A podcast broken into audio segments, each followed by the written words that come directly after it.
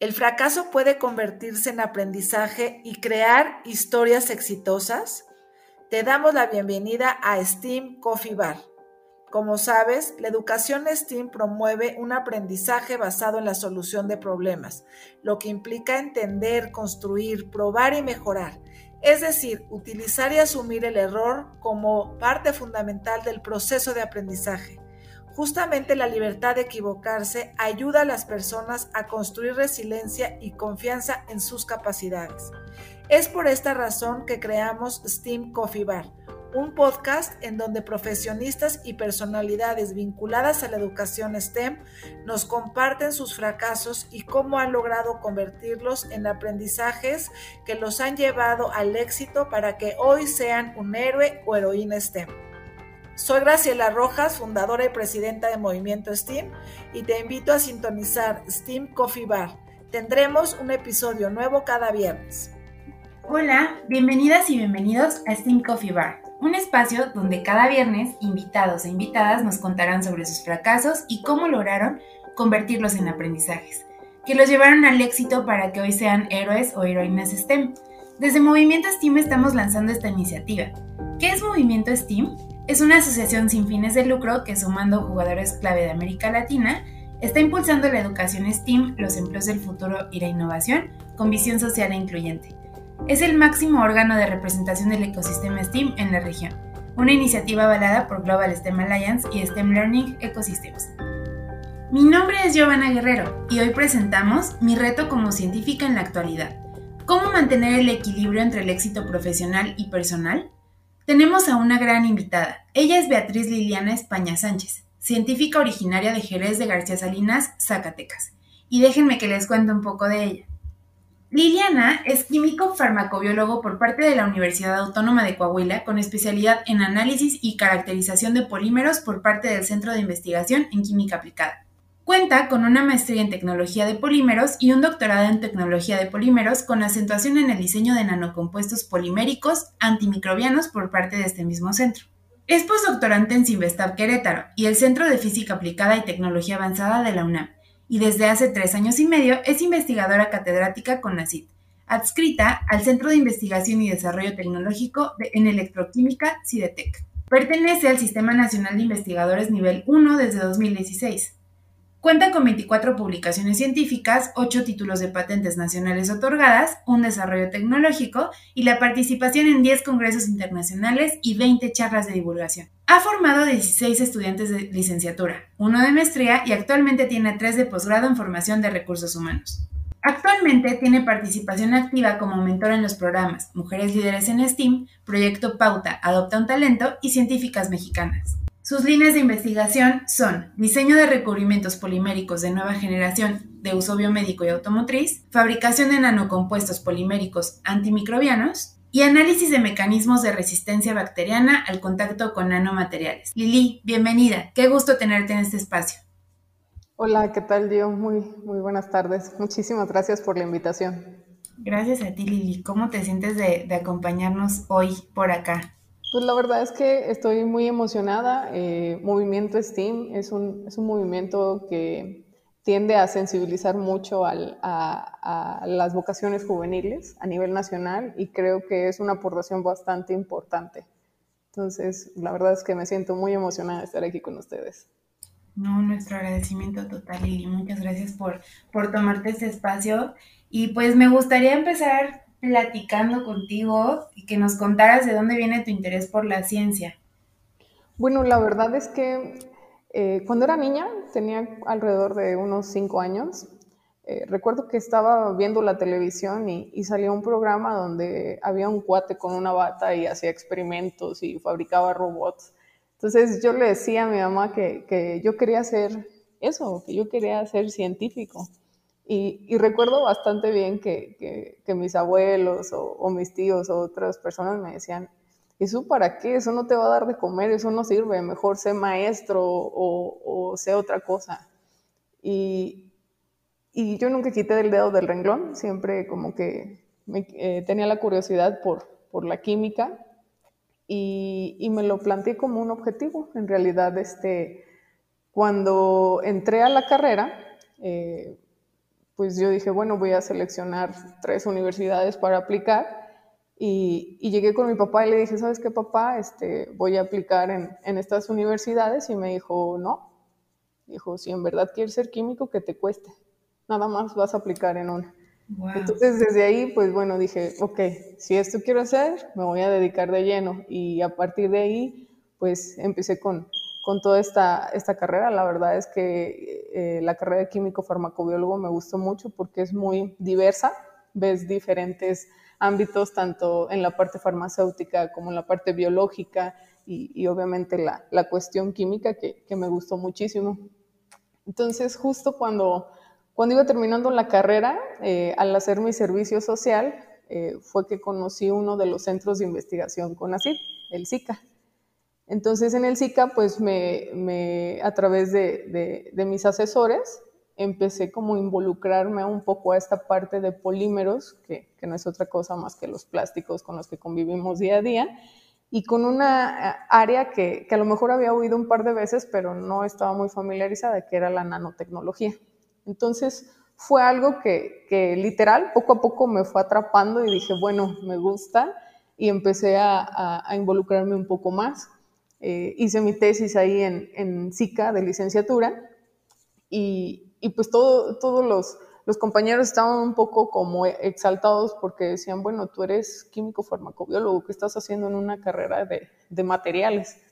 Y lo curioso fue que me gustó y que empecé a combinar eh, lo que sabía de, de, la parte biológica y de la parte química con el área de materiales y así continué. Entonces, después eh, digamos que la misma inercia de, aprender o de este gusto me llevó a, hacer la especialidad.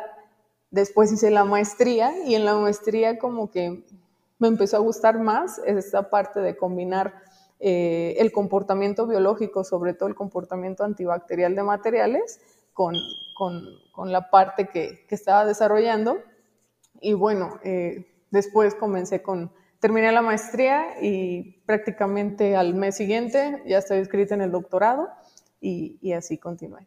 Entonces es, ha sido muy satisfactorio porque a pesar de que yo eh, tenía nada más en claro que quería ser químico, no sabía hasta dónde iba a llegar. Entonces, conforme fui avanzando, esta visión se fue abriendo y, y me mostró un panorama muy bonito, muy interesante y que sobre todo que que puede dejar una enseñanza o un beneficio a la sociedad, que eso fue lo que, lo que más me agradó. Wow, ok. Lili, quiero hacerte una pregunta porque me llamó mucho la atención. Tú nos decías que viste a un científico en la televisión.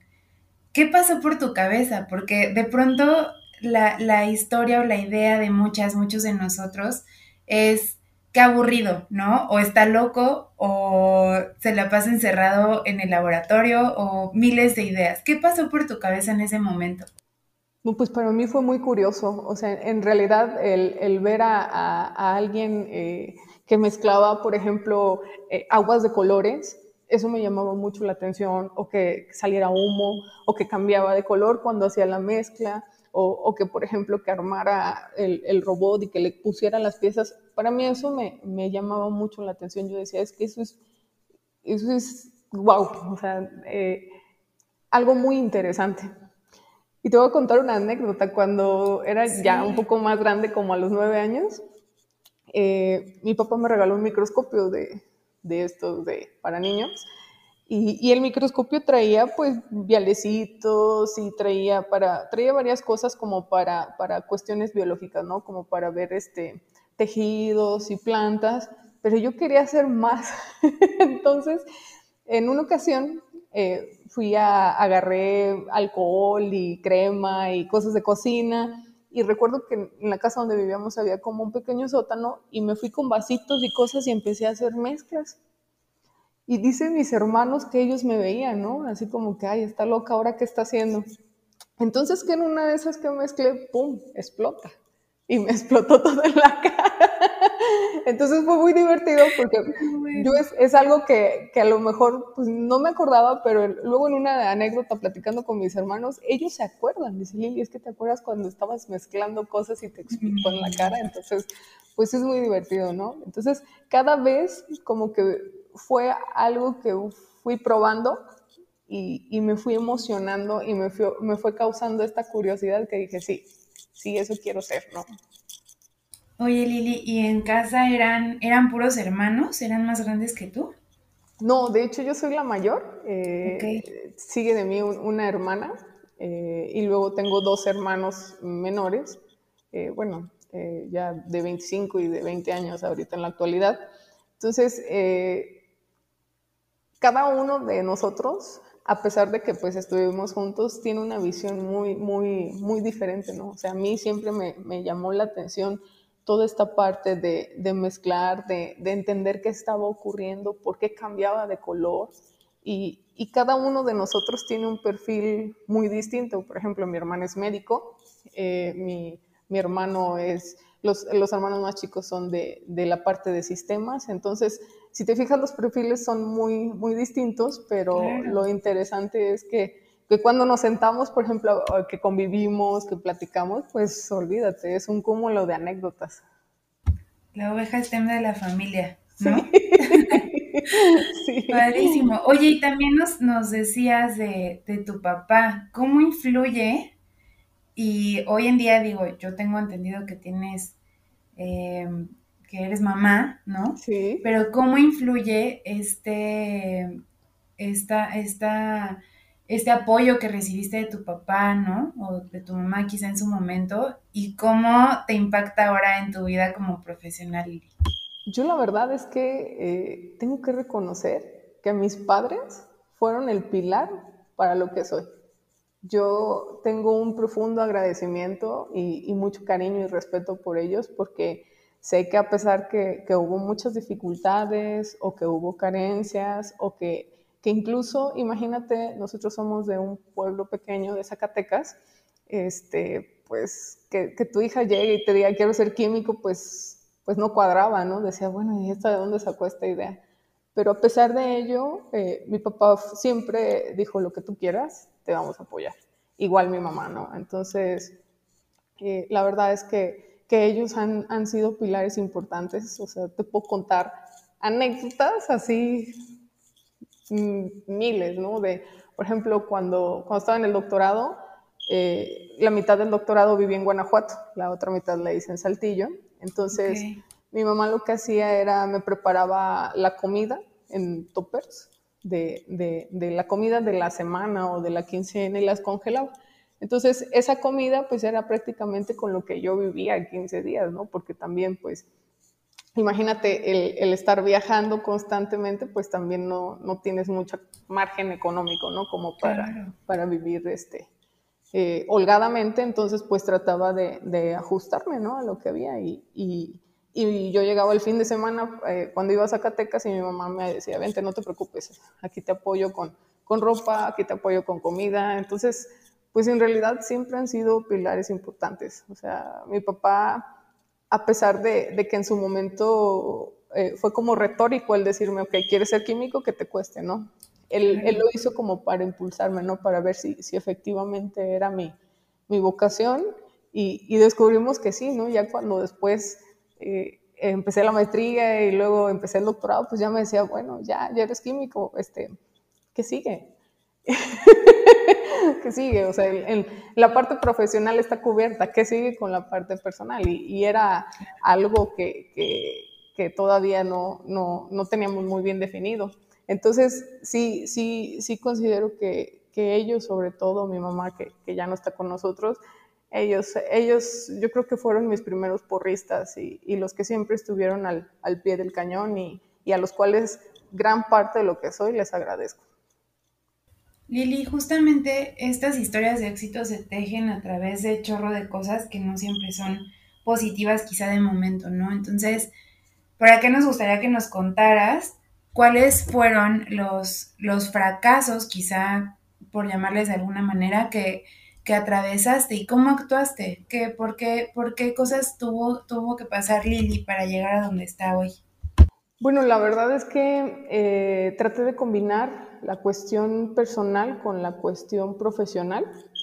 Eh, cuando yo, muy, muy pequeña, este, me casé y, inicialmente creí que, que, la persona que estaba a mi lado pues iba a estar como de acuerdo, ¿no? Impulsando.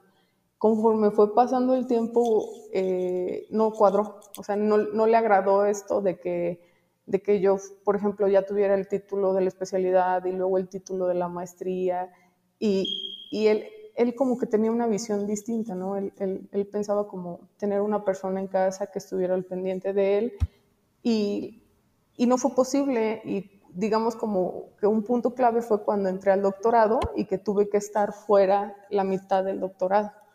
Entonces ahí eh, yo, yo lo considero que fue un fracaso porque no supe cómo establecer o cómo equilibrar esta, esta parte eh, personal con la parte profesional. Porque perdóname que, que, ah, que te interrumpa. ¿Cuántos años tenías cuando, cuando te casaste?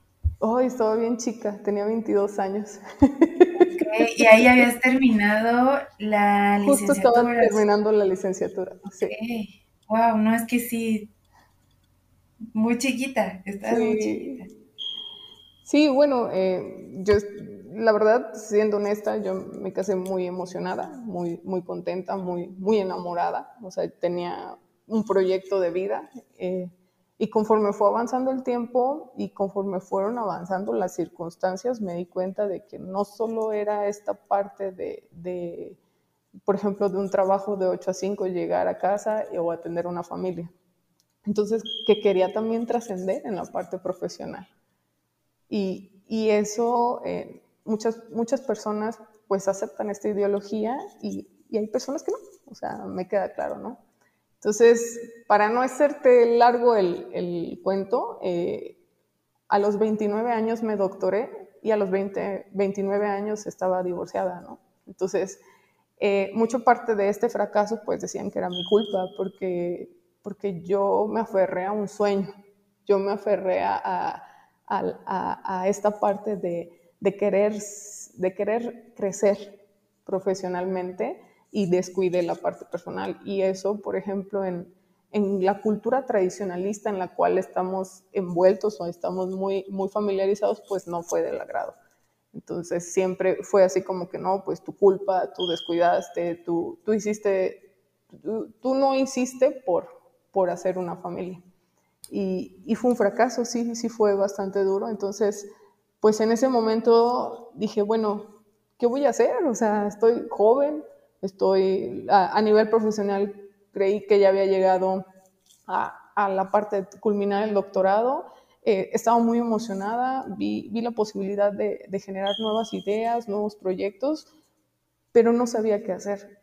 Entonces en ese momento pues tuve que, que como que reestructurar mi vida y decir, ¿sabes qué? Vamos a cambiar por completo. Entonces vamos a salirnos de, de la zona de confort y, y, y hacer algo diferente. Eh, uno de, una de mis, de, de, mis amigas que estimo bastante, un día estábamos comiendo y me dice, bueno, ¿y por qué no haces un postdoc? Si a ti uh -huh. te gusta la ciencia, si ya estás muy, muy eh, involucrada en esta parte de nanomateriales, y dije, bueno, ¿por qué no? Y, y en ese rato fuimos a comer y, y mandé mi currículum. A, ah, me dijo, ¿dónde, quieres, ¿dónde te gustaría hacer tu postdoc?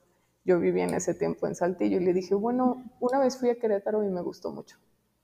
Y, y, recuerdo que, que, cuando fui a Querétaro, eh, fui al, hay, un, hay un mirador en, los arcos y dije, a mí me gustaría vivir aquí, algún día lo voy a lograr. Entonces me dice, bueno, pues ahí en, Querétaro hay un CIMBESTAP, que es otro centro de investigación. Me dice, ¿por qué no investigas qué, qué áreas? Y resulta que, que encontré un área de polímeros bastante interesante mando mi currículum, mi cosa chistosa, que a los 30 minutos me habla el, el, el jefe, ¿no? Y me dice, eh, todavía bromeando, y me dice, Lili, pues es que te quiero en mi equipo, me interesa, me, me, interesa tu, la experiencia que tienes y quiero que te integres con nosotros. Y yo creí que estaba bromeando, porque dije, bueno, esto, esto es muy raro, ¿no? Que te, que te hablen a los 30 minutos, a mí como que no me cuadraba, yo decía, no, es que algo no anda bien.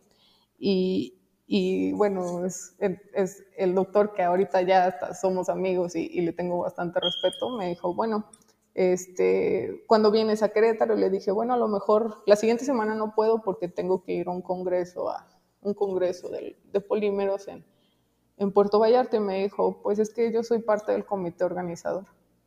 Y yo, wow, este, bueno, pues entonces allá nos vemos, le dije. Y, efectivamente, ¿no? Ahí nos vimos, platicamos, conoció mi trabajo, él, él platicó con, con la gente de, de, de, mi grupo que me conocía.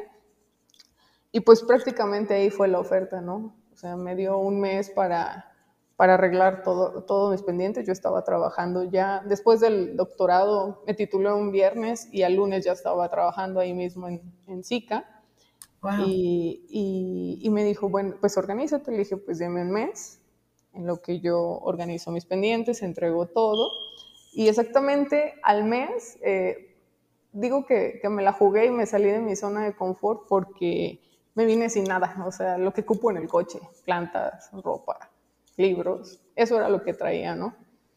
Y, y este, y así me vine. Así me vine a Querétaro y, y sin o sea, con, nada más con la palabra de, del doctor, así de que, pues bueno, acá, acá, a ver qué, este, qué te proponemos. Y afortunadamente ese giro que le di a mi vida fue la plataforma para un montón de nuevas oportunidades. La verdad es que tengo que reconocer que, que el fracaso que tuve me incitó a salir de mi zona de confort y decir, quiero algo más y quiero mejorar. Entonces, pues eso me abrió las puertas. Tengo que reconocer que, el haber tomado esa decisión de, cambiar de, ciudad y de, cambiar este, de, continuar con la ciencia, la verdad ha sido de las mejores decisiones que he tomado. Un giro completamente. Y me imagino que en el momento no fue nada sencillo. En este momento, en este momento de la vida, ¿Crees que cambiarías algo de lo que sucedió en ese, en ese lapso o en ese momento de crisis, por llamarle de alguna manera? No, la verdad es que no. O sea, y incluso te lo digo ya después de casi seis años y medio, estoy profundamente agradecida con el fracaso, porque eh, todo eso me, me, hizo valorar muchas cosas, o sea, valorar lo, el trabajo que costó llegar hasta, hasta eh, terminar el doctorado, ¿no? Porque no, no, no, fue, digamos, tan sencillo tan fácil, sino que me, me, me, costó eso, valorar el esfuerzo que había hecho, valorar a mi familia, valorar que, que ellos estuvieron ahí al pie del cañón y que no, no dejaron esto, y que tenía derecho a cambiar esta oportunidad y a, explorar nuevas posibilidades.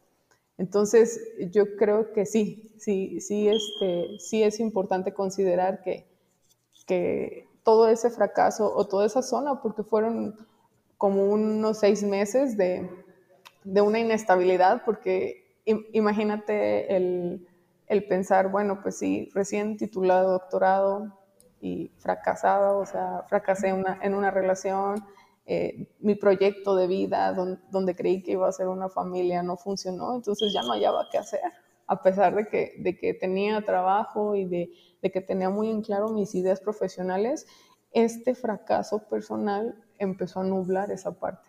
Entonces, ¿qué tienes que hacer? Mover, mover, este, mover esta cuestión, ¿no? Y salirte de tu zona de confort. Yo creo que eso fue bien importante. Escuchamos al inicio de este podcast sobre Liliana como químico farmacobiólogo, ¿no? Como doctora, como esta figura que está apoyando a tantos estudiantes de licenciatura, de maestría, bueno, estos estudiantes que me platicabas que tienes en, en posgrado actualmente, ¿no? Conocemos a Liliana quizá por la parte profesional, pero me gustaría que hoy nos contaras quién es Lili en un plano terrenal. ¿Quién es Lili como persona, como mamá, como hija, como hermana? Bueno, en, realidad eh, soy Lili, la que, digamos, tiene un horario establecido. Eh, Lili en la mañana se puede levantar, eh, atender al niño, cosas, digamos, que esté bien, que, bañarlo, que, que desayune, cuando me da tiempo, si no, cuando no lo, lo, hace, lo hace mi pareja. Y, este, y después Lili se convierte en, en la que viene y hace investigación, ¿no? la parte de investigadora. Eh, en ese sentido, cuando, cuando está Lili haciendo investigación, eh, no, mm, trato de no ser como exclusivamente académica, sino que trato de con, los estudiantes eh, ser un poco empática, porque a veces me queda claro, fui muchos años estudiante y las cuestiones emocionales, las cuestiones familiares, las cuestiones personales repercuten mucho en la capacidad de, por ejemplo, de que puedas realizar un experimento. Entonces, trato de ser empática y trato de formar este vínculo eh, que no solamente sea como asesor estudiante, de hecho, eh, tenemos un, un, grupo de WhatsApp en donde les digo que son mis hijos científicos, que tengo un hijo en casa, pero que tengo a mis hijos científicos acá en el laboratorio.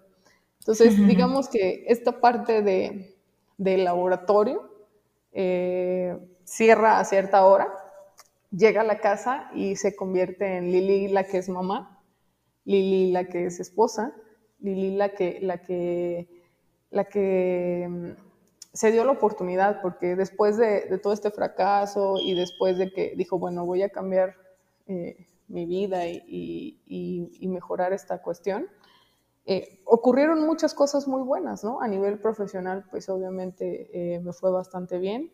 Y donde menos esperaba que, que entré a un, a un, grupo de bicis, porque me gusta andar en, bici de montaña, y eso lo descubrí aquí en Querétaro. Eh, encontré en donde menos esperaba a, a, una persona que supo ser empática conmigo y, y que hicimos un gran equipo, ¿no? Y, y que la verdad es que le agradezco mucho, él, él, él es mi esposo y formamos una linda familia, ¿no? Entonces, esa Lili que llega a casa se convierte en, en, la esposa, en la mamá, en, en, alguien que está exclusivamente a su familia, ¿no? Por ejemplo, a Lili le gusta mucho viajar, le gusta mucho manejar, andar en carretera, eh, rompecabezas, eh, cosas que, que, que, por ejemplo, ir al, al, al bosque, ir, ir, con mi familia, hacer carnes asadas. O sea, es, es como esta parte que, que, sí efectivamente la ciencia la disfruto mucho, eh, toda esta parte de académica la disfruto mucho, pero, pero tiene un horario. Tiene un horario, entonces trato de, como que de, respetar ese horario de, de, trabajo y después completamente se cierra la, la computadora y, y, se pone en el chip modo familia, ¿no? Y creo que eso es una, una clave muy importante para mantener el equilibrio, porque si, si no aprendes a separar esta parte profesional como, como personal, pues, pues no funciona. Entonces, y, y, clave de esto, pues ha sido también el apoyo de alguien en casa, que, que la verdad es que si no, si no tuviera a, a la persona que encontré, hubiera sido imposible lograrlo, ¿no? Completamente. Y además también reconozco tu valor, ¿no? Porque después justo de, de, un fracaso tengamos la edad que tengamos y no importa en qué ámbito sea, pues cuesta muchísimo volvernos a levantar y sacudirnos y decir, bueno, pues lo hacemos de nuevo, ¿no? Y justo acá queremos platicar de eso, porque antes de, de grabar el podcast yo te decía que se acercan chavitas, chavitos en movimiento STEAM y nos dicen, ¿sabes qué? Me encantaría estudiar esto, me están hablando de X lugar pero tengo miedo, ¿no? No sé qué hacer y mira, mi papá y mi mamá y no saben y entonces de pronto como papá, mamá, como docente incluso, estamos como con esta expectativa de yo sé que lo puedes lograr, pero no sé cómo impulsarte, ¿no? Entonces, qué padre y qué importante escuchar, escuchar de alguien que está metida, bueno, en los trancazos. Yo esto, este podcast creo que lo podemos convertir en un taller de cómo ser heroína y no morir en el intento, definitivamente. La verdad es que eh, no ha sido fácil, no ha sido fácil porque en el trayecto tuve que aprender muchas cosas. Primero tuve que aprender a ser resiliente y aceptar que, que por ejemplo, yo decía, bueno, ¿por qué fracasé, no?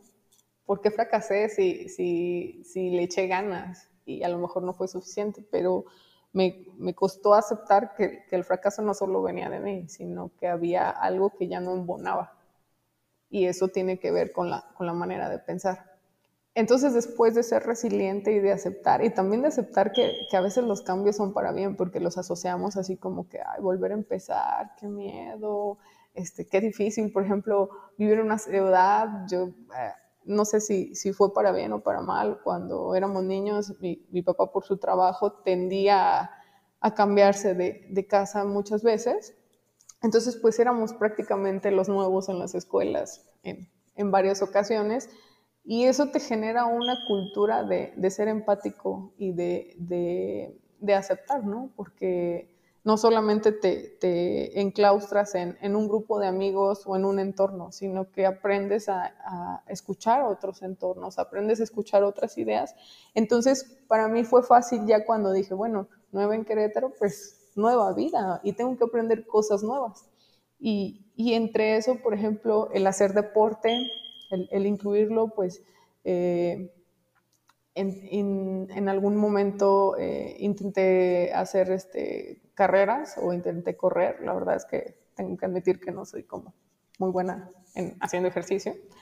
Entonces, eh, también en, el incursionar, por ejemplo, en el ciclismo me ayudó mucho a, a, sentir esta parte de libertad. O sea, cuando, cuando voy en la bici, y voy sintiendo el aire y voy en velocidad, siento como, siento como esta libertad. Entonces es una sensación muy que genera mucha adrenalina y, y eso no lo había descubierto. Entonces, todo este, este cambio fue eh, pensando en, en, mejorar. Entonces, después de, de, de, de, esta parte de resiliencia y de aceptación, solitas las cosas empezaron a dar.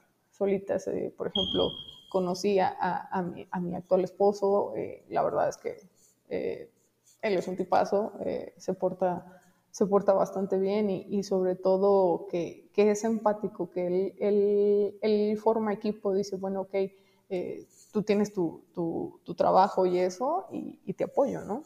Y te apoyo y te acepto y, y órale, ¿qué necesitas, no? Pues pues a lo mejor ahora cuida, cuida al niño esto, entonces él se hace cargo, ¿no? O ¿qué necesitas? Híjole, no alcance a desayunar, va, ahí está el lonche. Entonces, eso, eso el, el poder, digamos, diversificar tu pensamiento, uy, te abre las puertas a, a muchas, muchas cuestiones y, y la verdad es que es bastante, bastante interesante y aprendes mucho. Lili, tu esposo no hace nada relacionado con lo que tú te dedicas, entonces. No. Del no otro es... lado. Ajá, bueno, él trabaja para gobierno, él, él, este, él, él trabaja para, eh, en la secretaría y en gobierno. Y, y, no, la verdad no tiene nada que ver con la ciencia. Sin embargo, eh, es una de las personas en, en, las cuales yo puedo llegar y, y platicarle, eh, por ejemplo, hoy, no, pues estamos haciendo este artículo, eh, estamos haciendo, estudiando este efecto y, y, pareciera que él es un oyente, ¿no? E incluso me pregunta, incluso me cuestiona. ¿Por qué? Porque de alguna manera he tratado de transmitirle esta pasión o esta, esta alegría que, que, que tengo por por la ciencia, él, él ve lo, lo, mucho que me gusta, entonces pues también de alguna manera se involucra, ¿no? Y de alguna manera también el, al, al, niño lo, lo, involucramos, ¿no? Tengo un pequeño de, de, cuatro años, entonces él también se involucra en esta dinámica y sabe que, que mamá tiene que ir al laboratorio y, y, cuando llego pues también hace fiesta porque mamá llegó, entonces... Es, es algo muy, muy bonito, ¿no? O sea, el, el niño también ha aprendido el, cómo establecer estos patrones, ¿no? Así como él ahora tiene como sus actividades en la escuela, él, él, también ha aprendido a que mamá es alguien que trabaja, papá es alguien que trabaja y él, y él también se va incluyendo en esta dinámica. Y van cambiando los, los roles de género, ¿no? Muchísimo. Claro, claro, la verdad es que eh, aquí en, en, en, esta familia no hay roles, no hay, no hay, no hay, no hay rol de que eh, no, es, no es el típico, ¿no? De, por ejemplo, estamos acostumbrados a que papá es el que va, trabaja, mamá se queda en casa. Aquí en esta familia es, no hay roles. O sea, trabajas eh, tú como mamá, trabajas tú como papá, pero papá también lava trastes, papá también trapea, mamá también trapea, mamá también se hace cargo del niño. O sea, aquí en realidad es como ser empático con la situación no, no encajonar a que, a que cada uno de nosotros tiene que hacer ciertas actividades. Entonces eso te abre la mente a que puedes involucrarte en más de una sola actividad y la verdad es que es muy productivo. Claro, Lili, qué padre escucharte. Oye, me gustaría muchísimo que pudieras dejar algún consejo para las personas que, que, estén escuchando este podcast y quizás se encuentren en, en, en, una situación de crisis ¿tú qué les dirías como esta imagen, ¿no? De una role model que está rompiendo muchísimos estereotipos, ideas y bueno, muchísimas cajas donde de pronto nos, nos metemos y nos meten, incluso como mujer. ¿Qué les dirías hoy, Lili? Yo eh, quisiera decirles que, que a pesar de que el camino no es fácil, que siempre va a haber, por ejemplo, fracasos, siempre va a haber cosas que no juegan a tu favor, que, que sean tercos, y tercos lo digo en el sentido de que sean tenaces. Eh, muchas veces creen que, por ejemplo, para realizar una carrera en, en, en, STEAM se requiere mucha inteligencia y la verdad es que no. La verdad es que no, se requiere pasión. Se requiere pasión, se requiere tenacidad, se requieren ganas. Entonces, eh, que a pesar de que haya dificultades y que haya diferencias, que no suelten sus sueños, que, eso siempre se aferren, pero que también mantengan eh, una cuestión en cuanto a una salud física y emocional. O sea, que también cuiden mucho, porque eso, eso es punto clave, ¿no?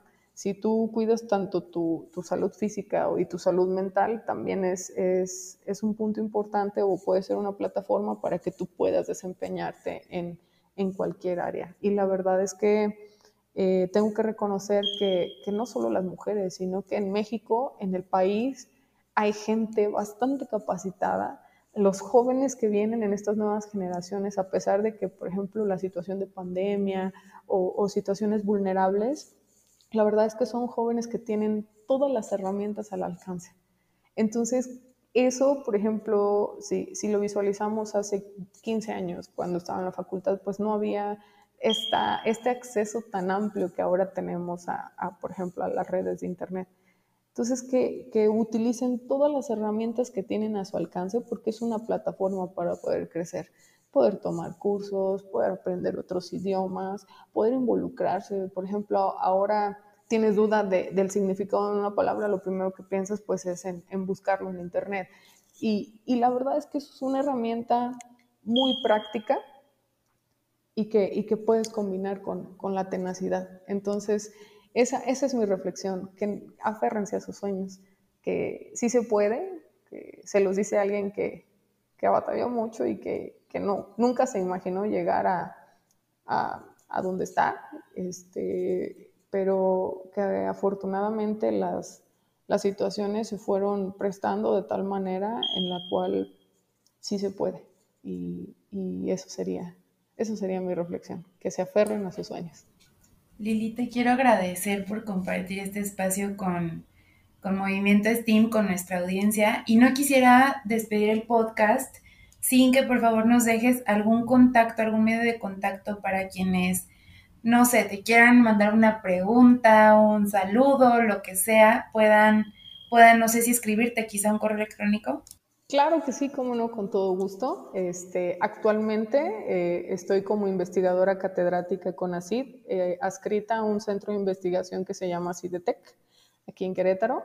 Eh, pertenezco a la Coordinación Salud y mi correo es lespana.sidetec.mx. Con todo gusto, este, pueden escribirme un correo, mandar mensajes y cualquier duda que, tengan, cualquier inquietud, sobre todo en esta parte de, nanomateriales, de, comportamiento antimicrobiano, de, toda esta cuestión. A veces eh, son, son preguntas que, dicen, bueno, eh, cómo lo puedo investigar o cómo me puedo involucrar. Espero que, que con todo gusto yo las pueda responder, incluso hasta de, por ejemplo, qué perfil, si tengo este perfil, a, qué me recomiendas estudiar, también con todo gusto. La ventaja es de que eh, al ser empáticos, toda, toda esta cuestión de, de, la pandemia también nos enseñó a sensibilizar esta parte de, de enseñar. Entonces, eh, tratamos de involucrarnos mucho con, con mentorías, mentorías en STEAM y, y, en otros ámbitos y creo que a través de la experiencia que, que, he adquirido con el tiempo, pues bueno, con todo gusto puedo, puedo brindarles información. Muchas gracias Lili. Pues acá tenemos a Liliana España, una científica que en este podcast nos vino a dar su experiencia y algunos tips de cómo mantener el equilibrio entre el éxito profesional y el personal Liliana, de verdad, de nuevo, qué gusto haberte tenido aquí. y esperamos que quienes nos escucharon hoy lo hayan disfrutado tanto como yo. Les invitamos a que nos acompañen en el siguiente episodio de nuestro Steam Coffee Bar. Síganos en redes sociales, nos encuentran como arroba movimiento Steam en Facebook, Twitter, Instagram y LinkedIn. Yo soy Giovanna Guerrero y nos escuchamos muy pronto. Recuerden que cada viernes tendremos un episodio nuevo de Steam Coffee Bar. Hasta la próxima. Espero que hayas disfrutado este episodio de Steam Coffee Bar tanto como yo. Compártenos tu experiencia, envíanos un mensaje a través de nuestras redes sociales. Nos encuentras como arroba movimiento Steam en Facebook, Instagram, Twitter y LinkedIn. ¿Con qué te quedas al escuchar este episodio? Recuerda que con la educación STEAM el error es aprendizaje. Soy Graciela Rojas, fundadora y presidenta de Movimiento STEAM y te invito a seguir esta conversación.